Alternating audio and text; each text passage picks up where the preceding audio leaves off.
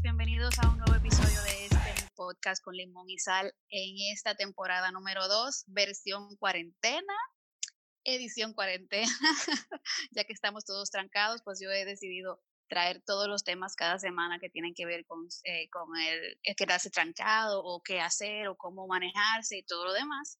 Entonces, eh, hoy, esta semana, quise invitar a una profesional a hablar un poco sobre el tema del, del, cuidado del coronavirus, pero no de lo, de lo que ya todo el mundo conoce, sino hablado en, en, términos llanos, señores, de qué es lo que está pasando con el coronavirus y por qué no tenemos que cuidar y todo eso. Entonces yo invité a una residente interina, se llama Sony Ventura, lo dije bien, residente interina, ¿verdad? Internista de medicina interna.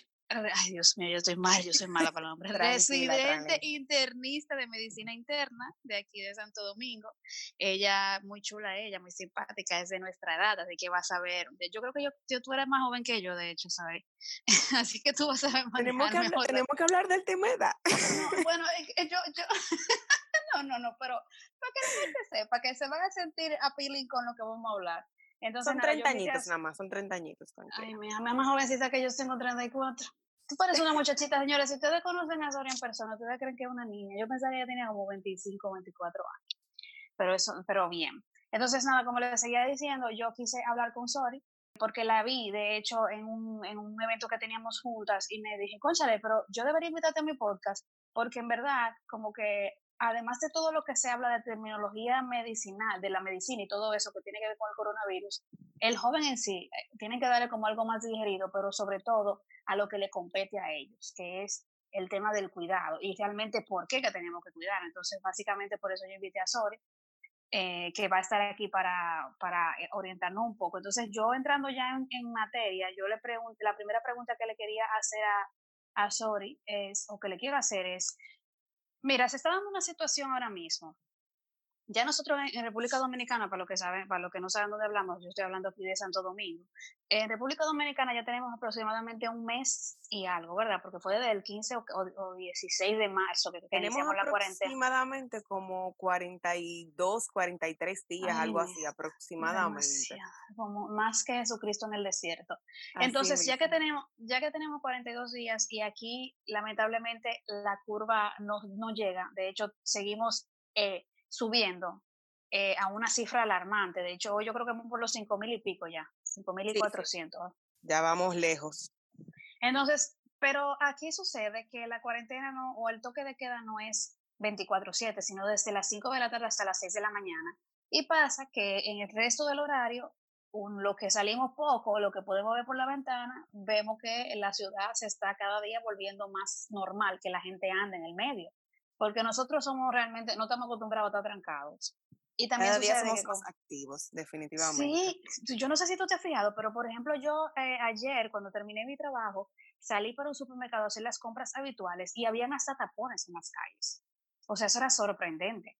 Pero que se está dando una situación de que la gente se siente ya como que es un mito. Y hoy, de hecho, me, me sorprendí porque había un influencer muy importante, tenía 81 mil seguidores de aquí de República Dominicana, del área de fitness, que estaba diciendo que él hasta estaba sintiendo que era un tema político, porque él no, no conocía a nadie que estuviera enfermo, ni que ni ninguna persona, eh, que las personas que le escribieran diciendo si era verdad que se conocían un enfermo o un muerto. Entonces, ¿a qué se debe, Sori, que la gente ya aquí, bueno, bueno, en verdad yo te iba a preguntar más que por qué en verdad la gente debe de entender que todavía deben cuidarse, o sea, ¿Cuál es el sentido del cuidado del coronavirus y cómo funciona? Porque aquí la gente está pensando que como nadie en su casa se está enfermando, quizás ya tienen que salir a la calle. No, mira, la, la realidad es, por ejemplo, los hospitales, eh, por ejemplo, mi hospital no es un hospital de copio, es decir, no es un hospital en el que está recibiendo a los pacientes y tratándolo a tiempo completo, sino que es un hospital al donde tú te acercas, si tienes los síntomas, se te eh, establecen un área de aislamiento donde tú no tengas contacto mm, eh, con nadie más, obviamente ni con familiares ni con otros pacientes que no tengan síntomas, para evitar contagiar, claro está. Y de ahí, pues, eh, se avisa a salud pública y salud pública hace el traslado oportuno. Okay. Y es sorprendente la cantidad de compañeros residentes que están cayendo con la enfermedad. Gracias a Dios, ninguno ha sido de manera que de, de, un ataque severo ni de una enfermedad severa.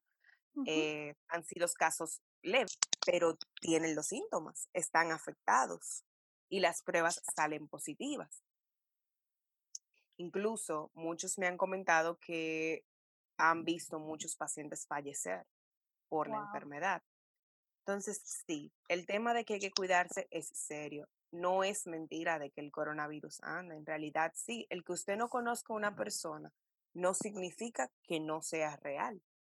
Claro. Hay Porque que ver ¿cuánto, también, cuántos millones de habitantes no hay en este país? Dios Dios mío, claro.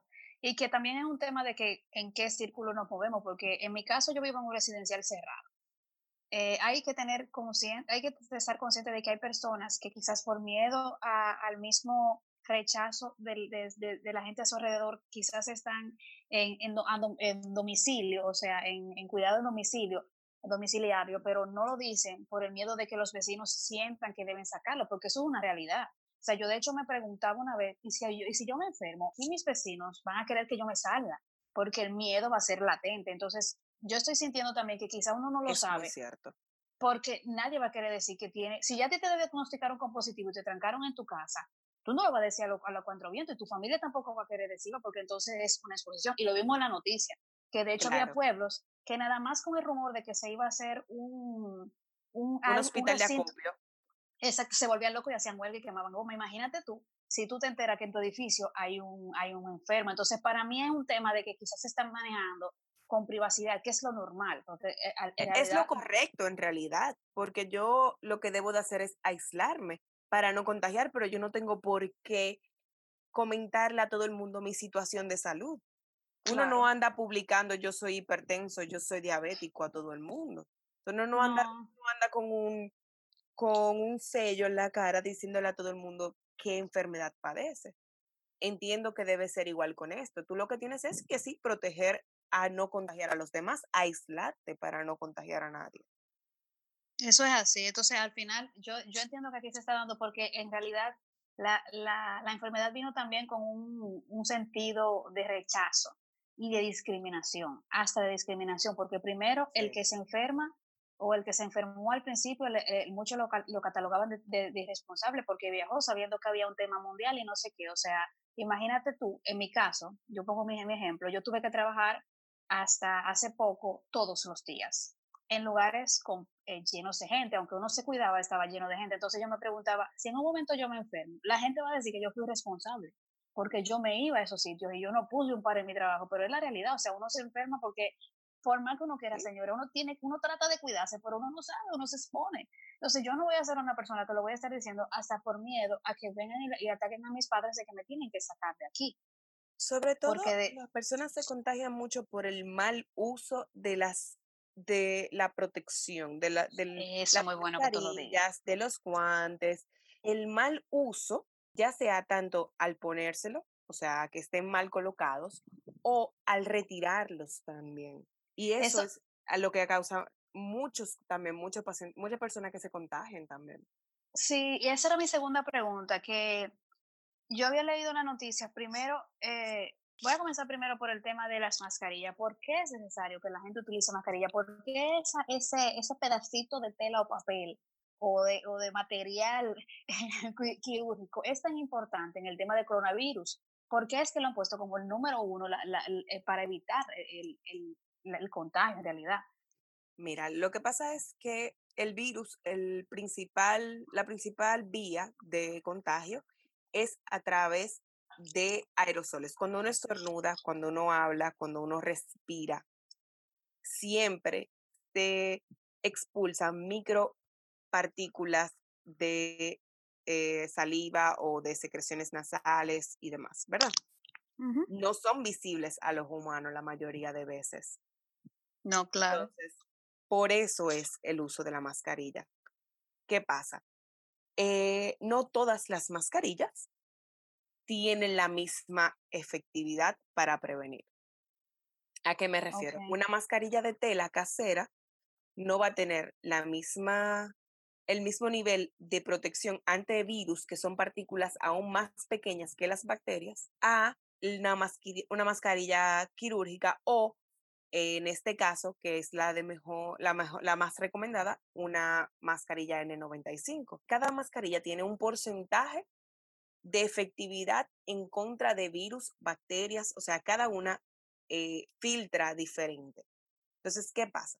Las mascarillas quirúrgicas se hicieron para evitar que el médico cuando está operando que tiene que conversar, que tiene que pedir cosas, no infecte al paciente. Por tanto, el mayor filtrado de la mascarilla es de adentro hacia afuera de la quirúrgica. No filtra tanto de afuera hacia adentro. ¿Por qué? Porque no está hecha para eso. ¿Qué pasa? Si la persona que está contagiada utiliza una de esas mascarillas y yo utilizo una de esas mascarillas, obviamente el porcentaje de contagio va a disminuir porque ya él tiene un pare y yo tengo otro. Ahora, la mejor en realidad es la N95 porque es, ese 95 significa que en un 95% filtra todo el aire que entra, en un 95% todas las partículas de todo lo que entra, virus, bacterias y demás. Ok, entonces en, realidad sí se necesita y uno tiene que tener mucho cuidado con la mascarilla que se pone. De hecho, me preocupa mucho que sobre todo en, en los barrios y en, los, y los sectores más marginados, la gente se está poniendo hasta de franilas.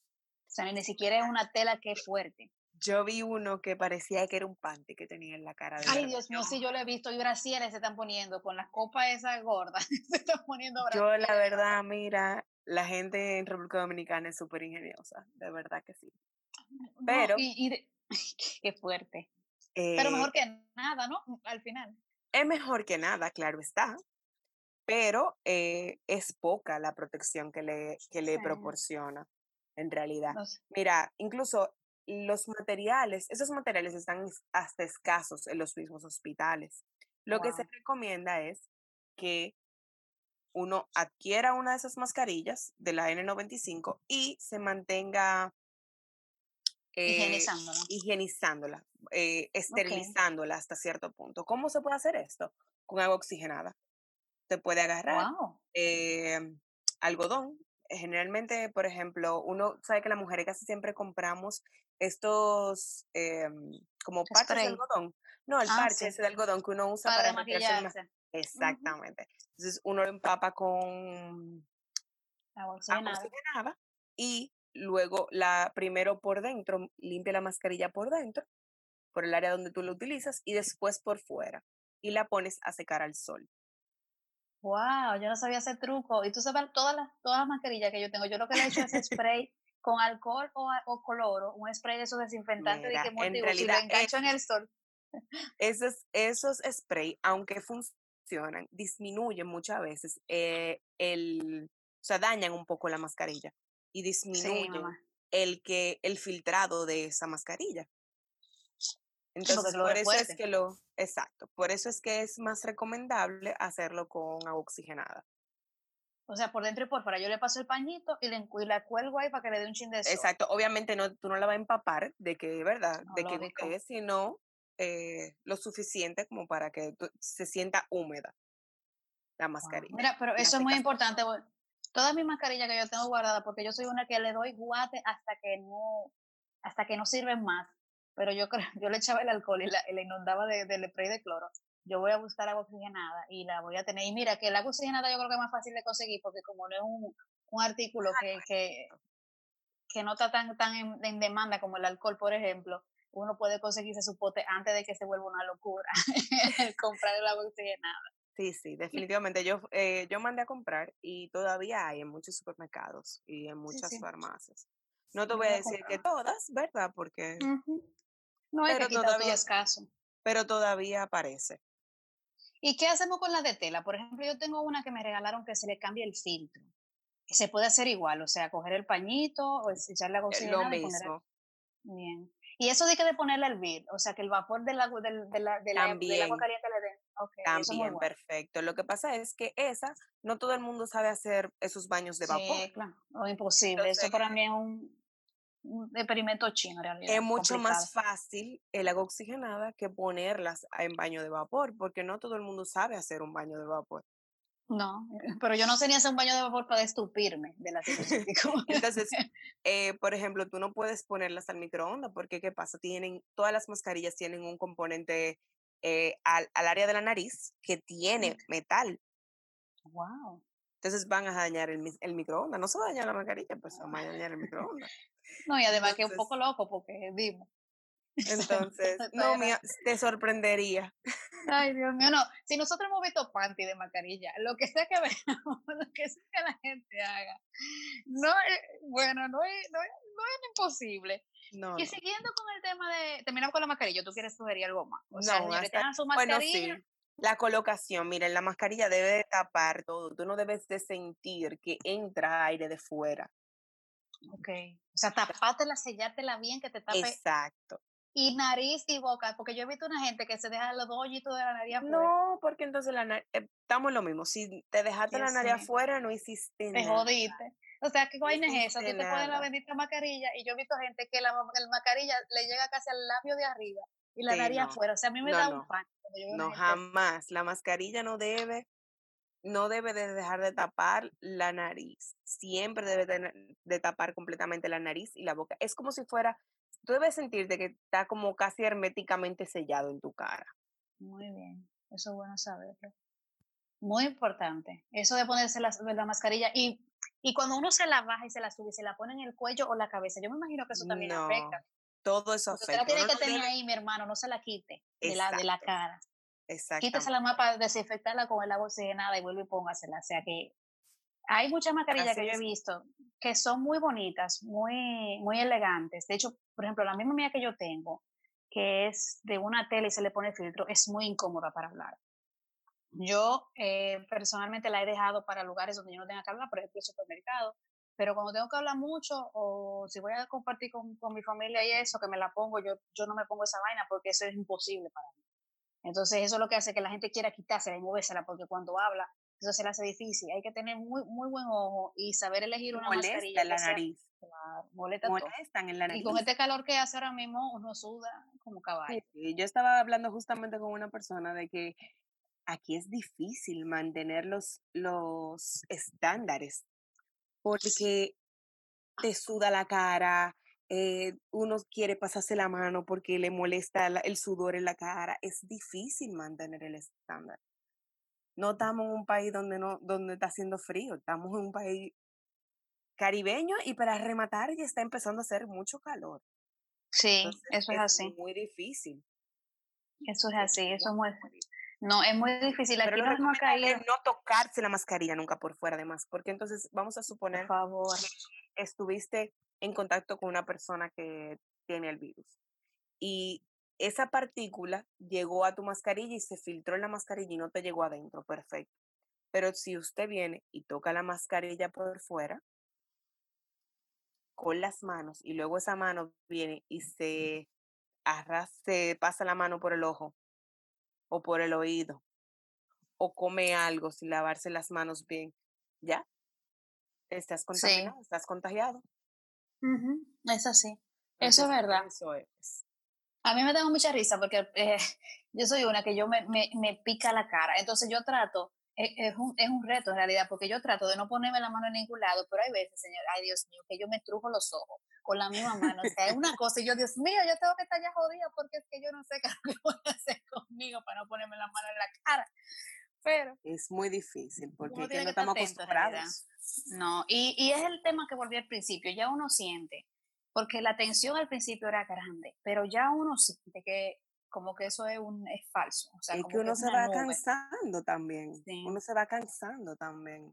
Uno no está, uno no, no, está acostumbrado a estar cerrado. De hecho, yo en uno de los episodios eh, hablé de eso, o sea, del tema de buscar qué hacer en la casa, porque la gente al no encontrar qué hacer dentro de la casa, lo que hace salir, yo he visto personas que salen al supermercado, señora, yo me encontré con un hombre haciendo una fila inmensa para comprar un bombillo y él me, dijo a mí que él necesitaba ese bombillo. ¿Ustedes creen de verdad que él no puede ir a una farmacia o pedir al colmado un bombillo para ir o, esperarse? Porque de verdad, de verdad, de verdad, ustedes creen que una, o sea, ya que tú vas a salir, cómprate cinco bombillos.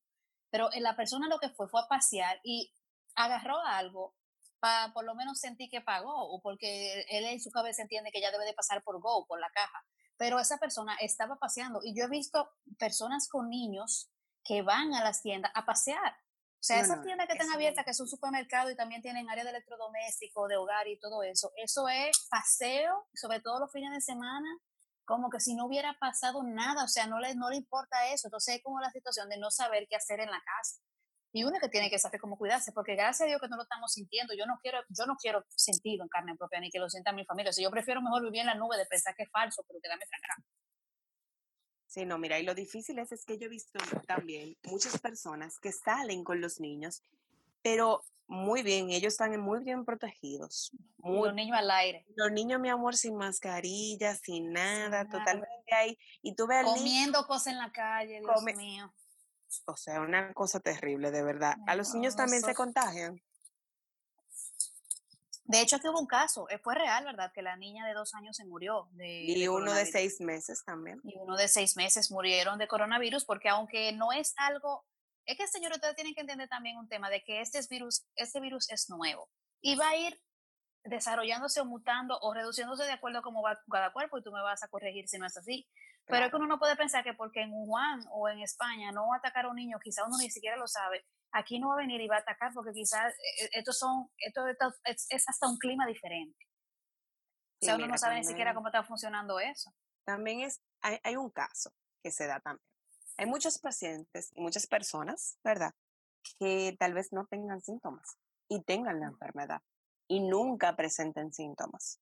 Sí, eso es así, eso es muy cierto. Lo, problemático de esta enfermedad es la alta tasa de contagio, ¿verdad? Eso no es que la gente no entiende. No es solamente el, la enfermedad como tal, porque muchas personas o no tienen síntomas o tienen síntomas leves o no pasan de una gripe difícil, de esas gripes que tú dices, ay, no, yo no me puedo ni parar de mi cama pero no pasa de ahí.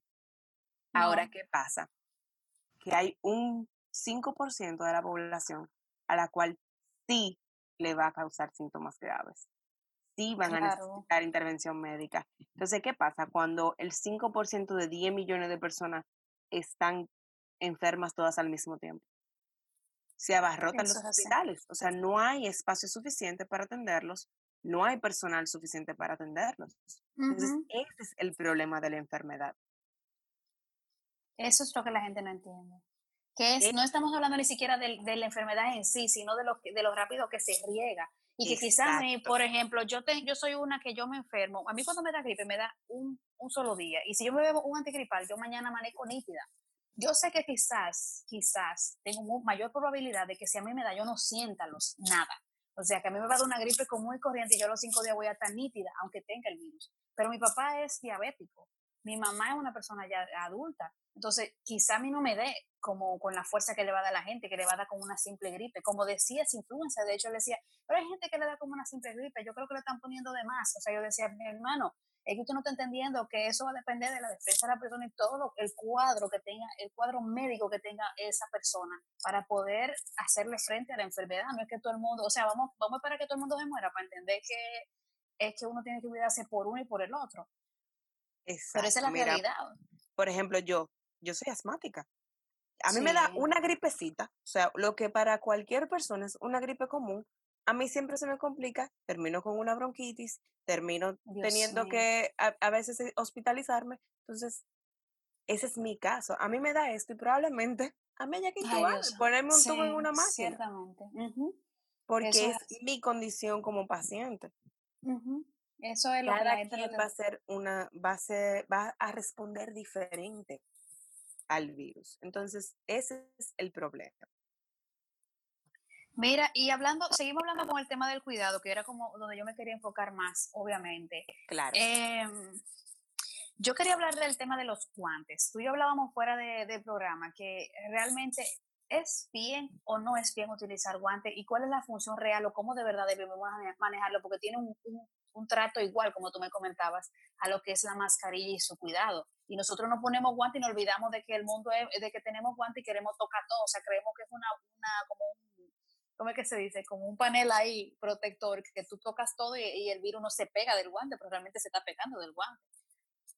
ahí es que está el detalle. Las personas se les olvida que el guante es para proteger tu mano. No es que el guante es no, se le va a pegar el virus. Antibacterial el guante. Exacto, el, guante no es antibacterial. Al guante se le pega el virus. Entonces, ¿qué, ¿qué nos pasa? Nos retiramos los guantes de manera inapropiada, muchas veces. Ay, sí, eso es verdad. Queremos hacerlo todo con un solo par de guantes, entonces tocamos todo. Salimos de la casa con el par, con el par de guantes puestos. Ya la casa, tocaste la puerta de cristal para salir al carro, tocaste el vehículo, tocaste todo dentro del vehículo, pero tú no sabes si alguien estornudó en, el, en la escalera del edificio. Ya Eso tú es así. Ya tú viniste y contaminaste el carro. Ay, Dios mío, ¿verdad? Entonces, ¿qué pasa? Ya, eso estar contaminado. Entonces, todo lo que tú toques a partir de ahí va a estar contaminado. Entonces, ¿para qué se usan los guantes? Los guantes se utilizan es para proteger tus manos, que tus manos debajo de ese guante no tengan, no tengan el, eh, no estén contaminados. Pero es mejor lavarse la mano constantemente a tener un guante puesto 25, ¿verdad? 24 horas del día. Sí, eso sí es cierto. Y que, y que yo, uno se pasa la mano por los cabellos, se pasa la mano por los lentes, se pasa la mano por la ropa. con todos los guantes sucios. Tú sabes, yo lo recomiendo de verdad. Yo he tomado la...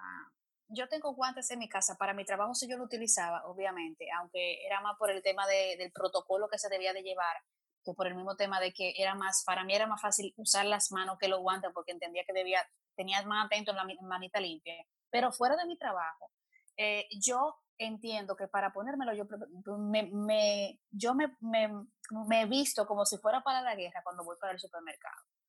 O sea, yo me pongo lente, me, me, pongo una capucha que tengo para la lluvia, me pongo unos guantes, me pongo la mascarilla más fuerte que tengo, porque ahí yo voy a topetearme con gente en un espacio donde el aire de por sí no fluye.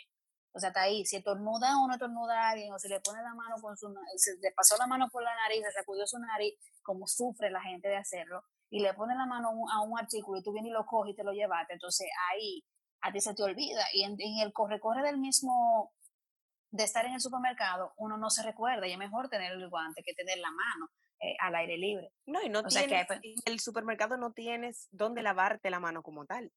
Exacto. A lo único que tienes eh, más cercano tal vez sería una manita limpia o alcohol o algo así, pero no tienes acceso a lavarte la mano como tal.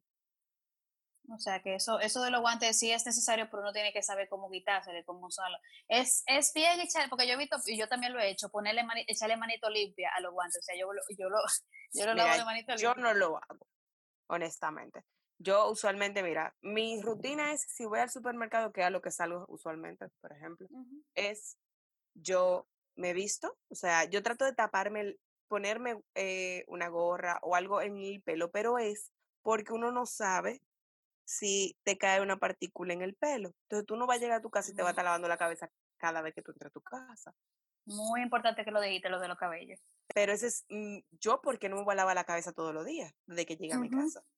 Tengo demasiado cabello, yo no puedo tener eso. Entonces, yo me tapo el pelo para que no me caiga nada en el pelo. Pero no es porque sea necesario, porque por el pelo tú te vayas a contagiar, sino que después tú vienes te cayó una partícula en el pelo, tú vienes, te acuestas en la cama, en la, en la almohada, y pusiste la cabeza llena de, de, de partículas. De partículas en la almohada. De la almohada tú vienes y te la pasas por toda la cara. ¿Ya? Sí, es verdad.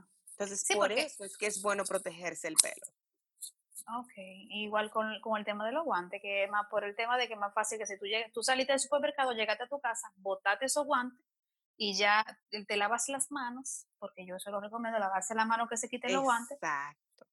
Y como que despojarse de todo y entrar a su casa para evitar, sobre todo porque como decía, en el, en el supermercado y en espacios cerrados no circula el aire, o sea que las partículas que hayan metido ahí se quedan con hay más probabilidad de que se queden que fuera o en un lugar donde tú no vas a interactuar con nadie. Claro.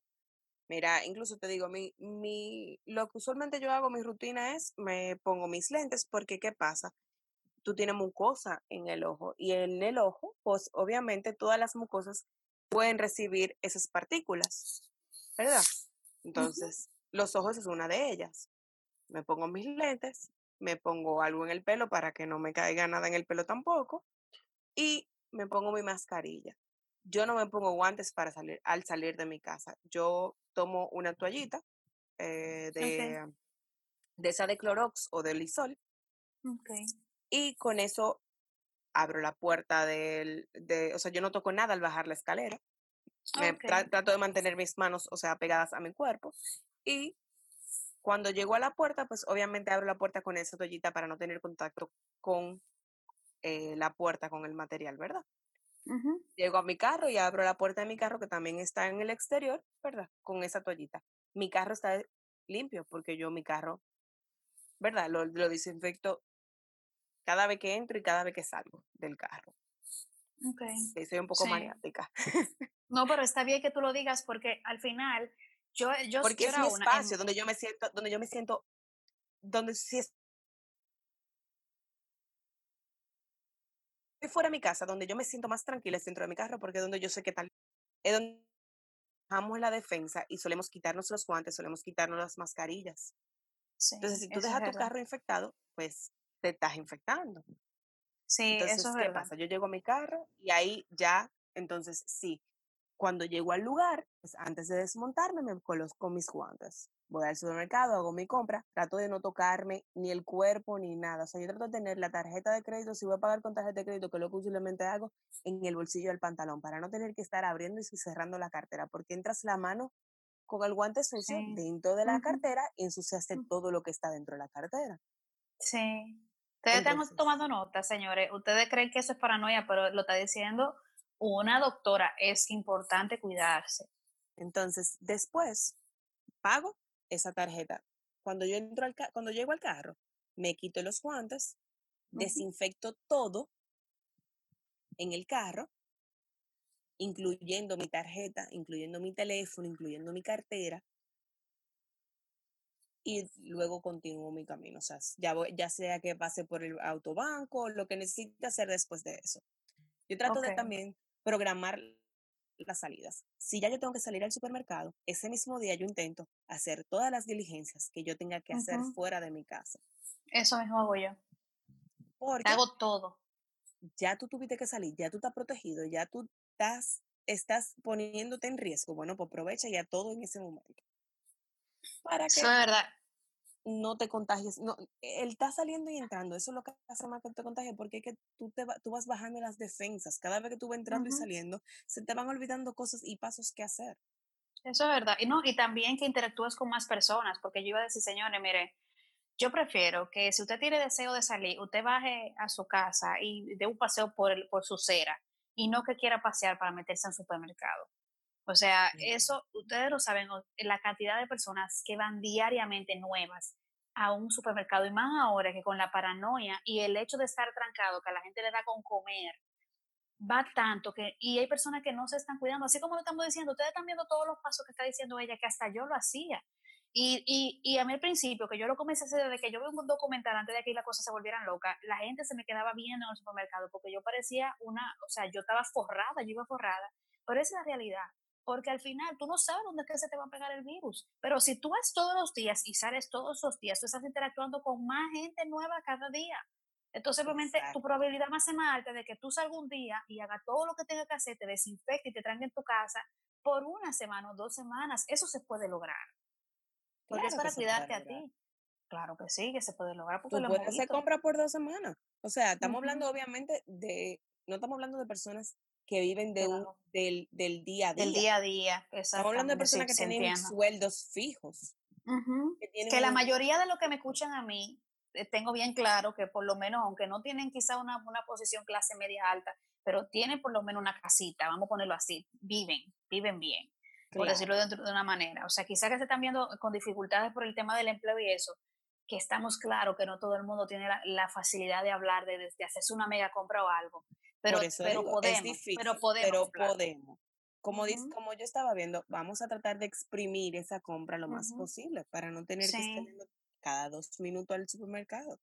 Sí, es, uno tiene, señor, uno tiene que reinventarse. Yo, por ejemplo, en mi casa estoy, que si mi mamá cocinó arroz blanco y hay arroz blanco, mientras hay arroz blanco para cocinar, si yo me lo tengo que comer con huevo, me lo como. Si yo tengo que hacer una sopa china y echarle arroz blanco, se lo echo. O sea, yo le digo a mi mamá, no vamos a alargar la comida que cocinemos porque yo no quiero estar yendo al, supermercado a comprar porque falta el aceite. O sea, yo prefiero mejor que no cocinemos con aceite hasta que se acabe la mayoría de las cosas y volvamos a comprar. Y cuando vayamos a comprar, compramos el aceite, compramos el huevo, compramos todo lo que haya que comprar, pero no porque, ah, porque ya es imprescindible.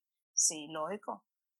Porque que lamentablemente es la única manera que tenemos ahora mismo de controlarlo, porque por más que uno quiera, primero que todo, esto es algo que como, vuelvo y repito, no hay manera de tú, nosotros no tenemos unos lentes mágicos que nos diga quién está, enferma, quién está enfermo y quién no. La mayoría, lamentablemente, no van a sentir nada, no sienten que tienen el virus. Y aún sintiéndolo, señores, yo le voy a hacer esta anécdota, que es loca, pero es real y me pasó a mí, no me lo contó nadie. Yo estaba en un sector de clase baja hace poco y una señora me estaba llamando para su casa. Amiguita, ven, echa para acá, ven, ven, ven.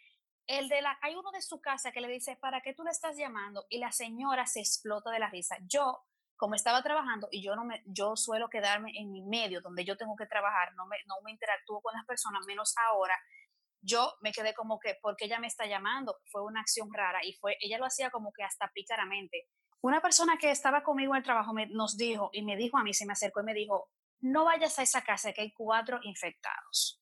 O sea, la señora me estaba llamando, parece ser, a mi entender y al entender de la persona que me advirtió, para infectarme. Señores, fue de verdad. O sea, yo no sé, yo no estoy exagerando, fue de verdad. O sea, la señora estaba muerta de la risa, ella me estaba llamando, ella no me pidió nada, no me dijo ayúdame con nada, ella me estaba llamando para su casa para acercarme a ese ámbito donde ella sabía que había infectados.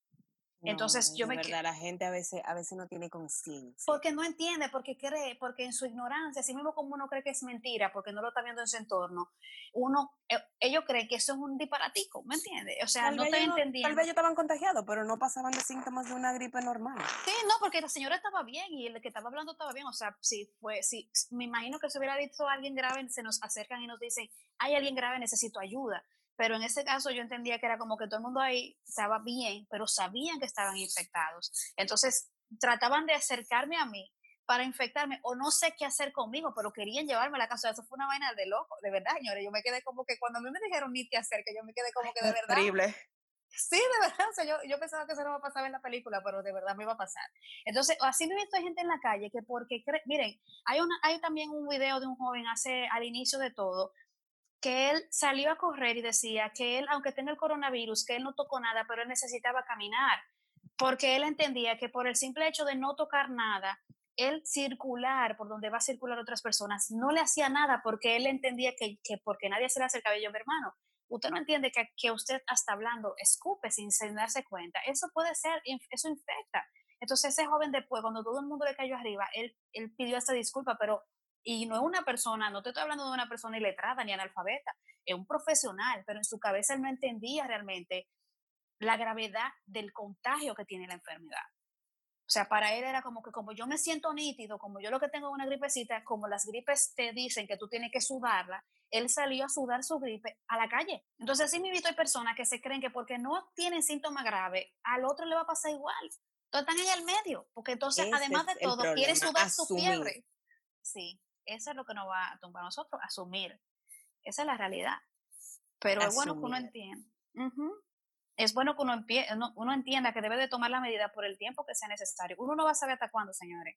Pero lo importante es tomar la medida hasta que uno pueda. Hasta que le diga a uno que ya uno está fuera de peligro, que va a pasar mucho tiempo. Esa es la realidad. Y no, tenemos hasta cuándo. No tenemos fecha para esto. Y si seguimos de irresponsables, menos vamos a tener, porque realmente no está pasando ni siquiera eh, solamente en República Dominicana. Vimos el caso de Italia, que la gente se, se fue a beber y a gozar, y, y, y, es alarmante lo que está pasando todavía allá, ya a dos meses o tres meses de, de comenzar la pandemia, a, a, al, el contagio masivo allá. Entonces, si nosotros seguimos aquí de irresponsables, yo no me quiero ver en una clínica saturada, que yo tenga que esperar que a mí me atiendan en la noche porque no pueden, porque no dan abasto los médicos. Y ella lo está diciendo, o sea, Sori lo está diciendo, no están dando abasto los médicos, los residentes se están enfermando también. Y ese es el problema, cuando se, cuando se contagie todos los médicos, ¿qué va a pasar? Sí, también. Por nosotros está desgrabándolo. Mira, yo vi un, un, meme en estos días que de verdad yo me lo encontré tan gracioso eh, porque decía, si las personas supieran en realidad la cantidad de médicos que saben intubar, estuvieran en su casa. Eso es así. Porque no todos los médicos, o sea, le enseñan a entubar, porque eso no todo el mundo tiene que hacerlo. O sea, un psiquiatra no entuba pacientes. un oftalmólogo no entuba pacientes. Entonces, es la realidad. No todo el mundo está capacitado para tratar esta enfermedad. No, uno tiene que hacer lo que pueda. Como yo decía desde el principio, de que uno único, lo único que le están pidiendo es quedarse en casa, por uno y por el otro. O sea, señores, tantas guerras que hubieron, todo el mundo tuvo que ir a la guerra. A nuestra generación lo único que nos están pidiendo es que nos quedemos en la casa y no podemos... Mirando Netflix. y, y, lamentablemente sí sabemos que hay personas que tienen condiciones que deben de salir a trabajar a las calles y buscar, buscarse la vida, porque lamentablemente no todo el mundo tiene la suerte de poder quedarse el día completo en su casa. Pero yo, desde mi posición, siempre sugiero que si usted va en la calle y ve a alguien que está desprotegido y lo que está es buscando comida o pidiendo, señores, regálenle una mascarilla de la que tengan. Oriéntenlo a decirle, mira, por lo menos cuídate, no esté en la calle así, porque no todo el mundo puede hacerlo. Pero si nosotros de uno en uno, también cuando salimos y, no, y nos ponemos de vago a estar paseando, vemos a alguien que sí tiene la necesidad y lo está haciendo, pero no tiene las condiciones para protegerse, eh, hagámoslo. O sea, si nos sobra, si no, por lo menos orientarle, decirle, mire, mi don, póngase aunque sea un brasiel, corte el brasiel y póngaselo. Claro, algo. Mira, pero la verdad, para ponerse una mascarilla de esa de trapo, el brasier cubre más que una de esas. Tiene más capas que atravesar. Y eso es lo que tal vez, eh, pues la razón por la cual tal vez muchas personas la han empezado a utilizar. No tienen tal vez acceso o dinero para comprar una mascarilla N95 o una mascarilla quirúrgica, pero tienen acceso a un brasier. Sí, claro. Lo importante, por, por lo menos como dijimos al principio, que si no tienen, es mejor tener algo que no tener nada. Y si lo que tienen en la mano es eh, una mascarilla, un pedacito de ropa para hacerse su mascarilla, para que se lo pongan, porque por lo menos están tomando conciencia de que se deben proteger.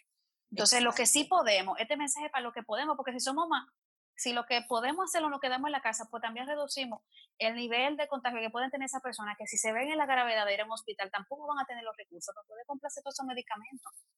Ni van a tener los recursos para poder quizás sobrepasar la enfermedad como nosotros vamos, vamos, a tener, porque una gente mal comido, no tiene la misma defensa que una persona que mm, puede hartarse todo el día. No, no, no la tienen.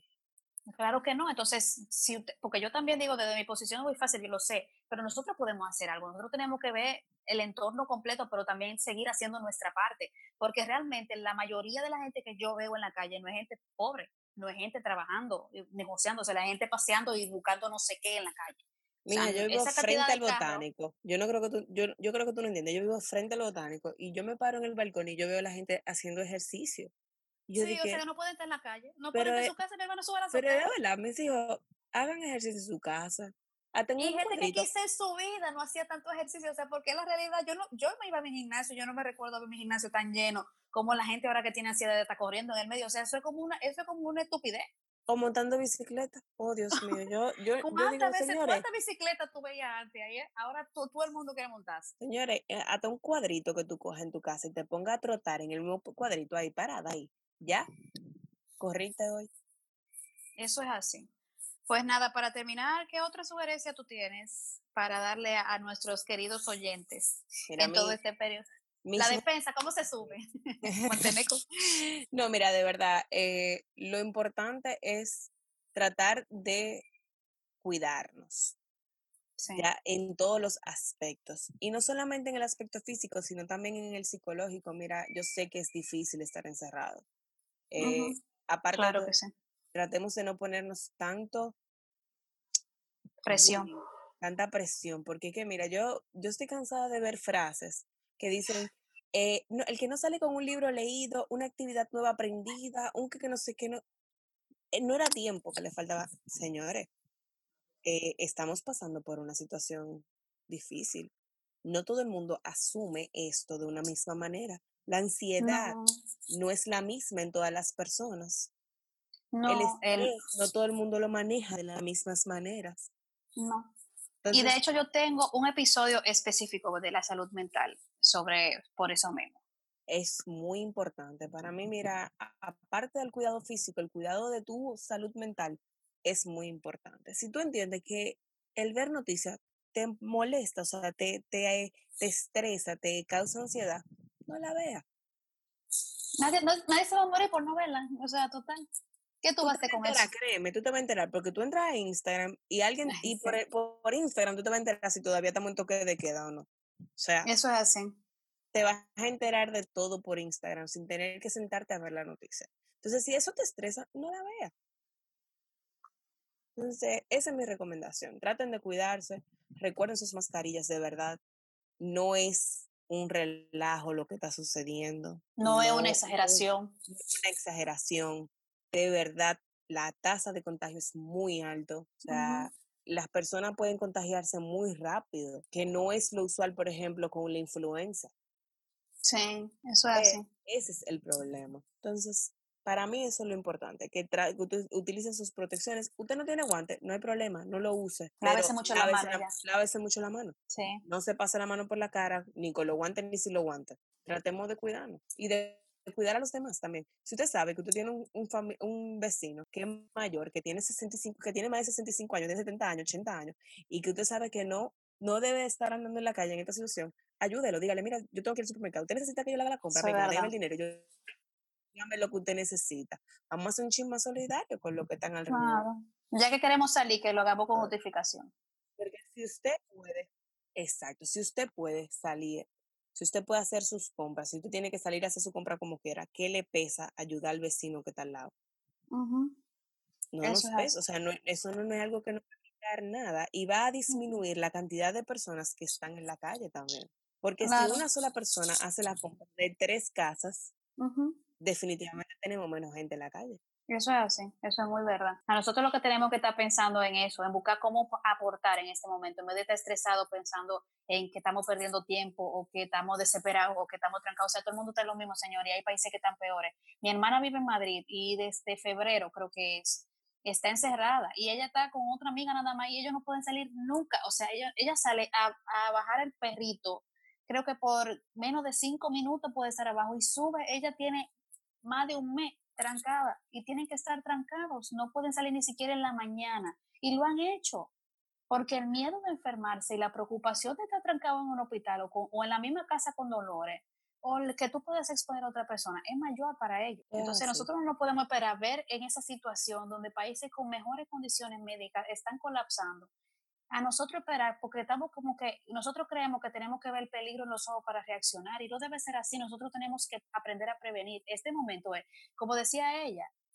si usted no se siente con el deseo de leer un libro, no se presione, esto no es una competencia, estoy harta de decirlo, o sea, yo por ejemplo decía en mi primer podcast, mi primer episodio yo puse mucha lista de hacer cosas para los que se sentían improductivos estando en casa. Pero yo lo decía, si usted lo que quiere acotarse en una cama y ponerse como una estrella de mar, este es tu momento de no hacer nada, nadie te va a juzgar por eso, o sea, te lo estás juzgando tú porque estás todavía entendiendo que los patrones de otro, lo que otro hace, te tienen que servir también a ti y eso es lo que no tenemos que quitar.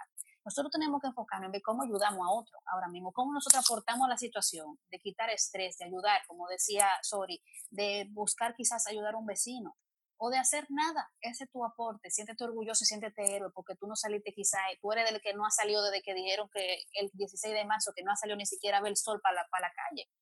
Tú te tienes que sentir héroe simplemente por aportar en eso, porque entonces al contrario, si estamos en el medio pensando que estamos desesperados y nos está dando unos calores por en el medio, entonces nosotros somos irresponsables. Y esa es la realidad. No vamos a salir nunca. Yo quiero pasarme mi Navidad en la calle. Entonces, si no nos quedamos ahora mismo, toda la Navidad no la vamos a pasar en los techos. Y esa, es la verdad. Esa es la realidad del asunto. la, gente no sabe que vamos que mientras más duramos en entender y en controlar esto, más tiempo vamos a estar en esta situación. Así es. Pues nada, sorry. Muchísimas gracias por eh, aceptar la invitación. No, no, ha sido un placer, de verdad. ¿Verdad que sí? Yo digo que para mí este, este podcast es sanador porque uno se drena y ayuda a muchísimas personas también a tener un momentico quizá de, de sentir, de, de, escuchar algo diferente que no sea la queja de siempre de los muertos y demás. Entonces, nada, mi niña, muchísimas gracias por estar con nosotros. Espero tenerte en algún otro momento para algún otro tema médico. Ay, cuando quieras, cuando quieras. Que no sea de cuarentena. Espero que te cuides mucho y seguimos hablando luego. A ustedes, muchísimas gracias por escucharme y nos vemos en la próxima. Hasta luego.